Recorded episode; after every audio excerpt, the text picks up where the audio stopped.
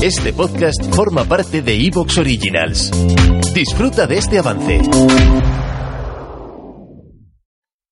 Una cosa que a mí me hace mucha gracia de la peli y es que la, eh, bien conocido que la señora que dice me tomaré lo que ella ha pedido es la madre de Rob Reiner.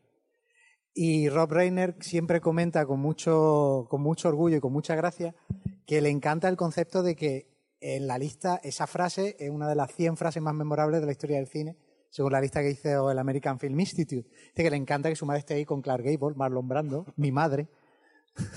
Eso que le parece maravilloso. Bueno, Frase, frase que de hecho improvisó Bill Crystal. ahora hablaremos de ahora hablaremos de esa escena además porque hay que hablar evidentemente de la escena. Bueno, vamos a vamos a empezar ya, ¿no? sí, Así sí. nos vamos aquí- antes.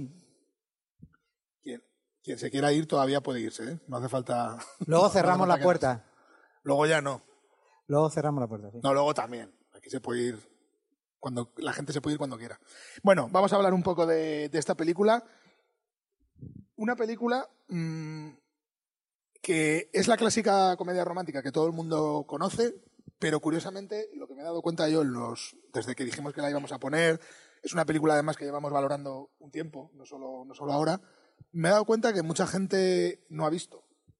Eh, me parece muy raro. No sé, ¿cuánto la habíais visto? Así que, ¿cuánta gente no, no, cuántos no habían visto la película? Anda. Hay bastante, hay una- más o menos la Sí, mitad. estoy bastante sorprendido, sí. Como decía Paco, eh, es una película que yo creo que aguanta bien el paso del tiempo. Es una película que está muy de actualidad.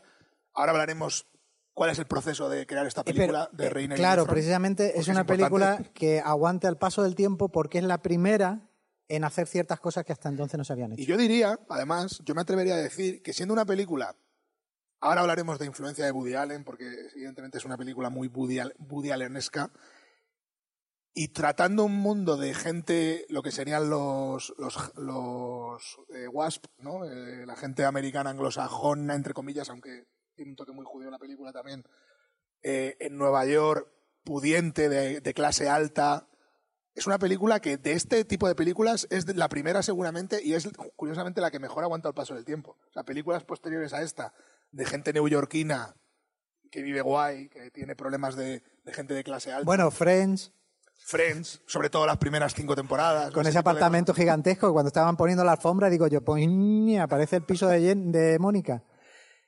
Un- y un- una de las cosas, y ya nos vamos a meter con el proceso de creación, y evidentemente esta película debe mucho a sus dos creadores principales, que son Carl Reiner, el director, Rob, eh, Rob Reiner, perdón, Carl Reiner es el padre, que se, ha muerto este año. Se ha muerto. Carl Reiner, uno de los cómicos más grandes de, de la historia, pero bueno, el hijo es un un gran director de cine y la guionista Nora Ephron.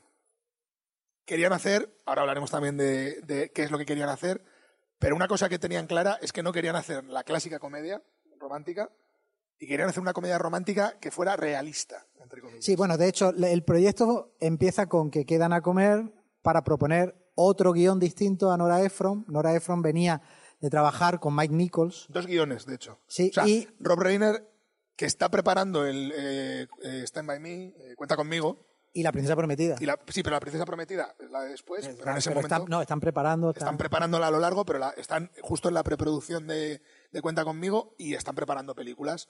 Y tenía mucho interés en dos películas que él ni se acuerda de las ideas ya. O sea, pero dice que no, no, yo estaba súper centrado.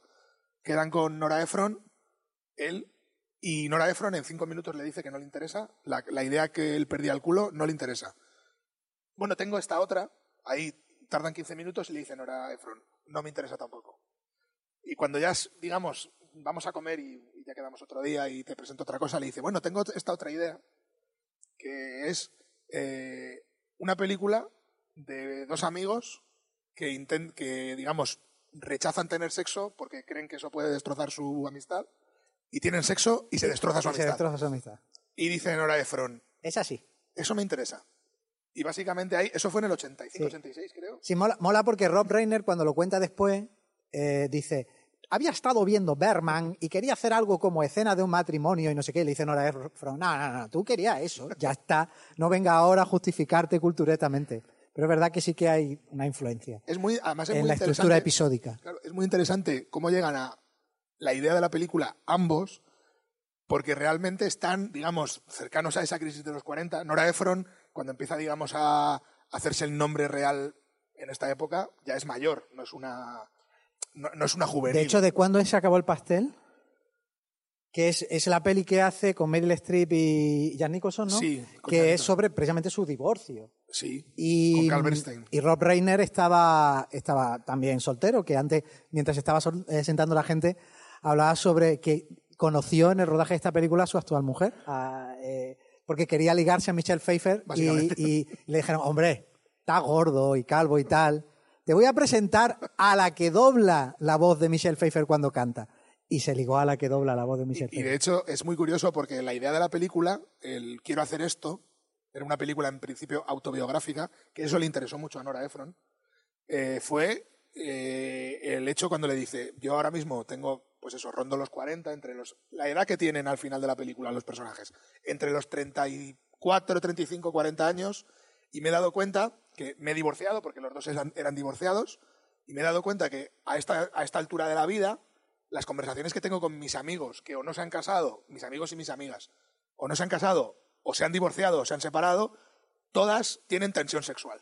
Hay una tensión sexual evidente y siempre acabamos o hablando directamente o tratando el tema de soslayo. Me he dado cuenta que tenemos 40 años y estamos todos más salidos que que el pico una están todos plancha. Que esto es una cosa que, que en esta generación de hoy en día, que yo me quejo mucho en los tiempos de culto por... Primero porque soy papá pitufo de aquí, soy el Gandalf de esta sala, pero me quejo mucho de la gerontofobia que hay hoy en día y que se le niega a la gente de cierta edad.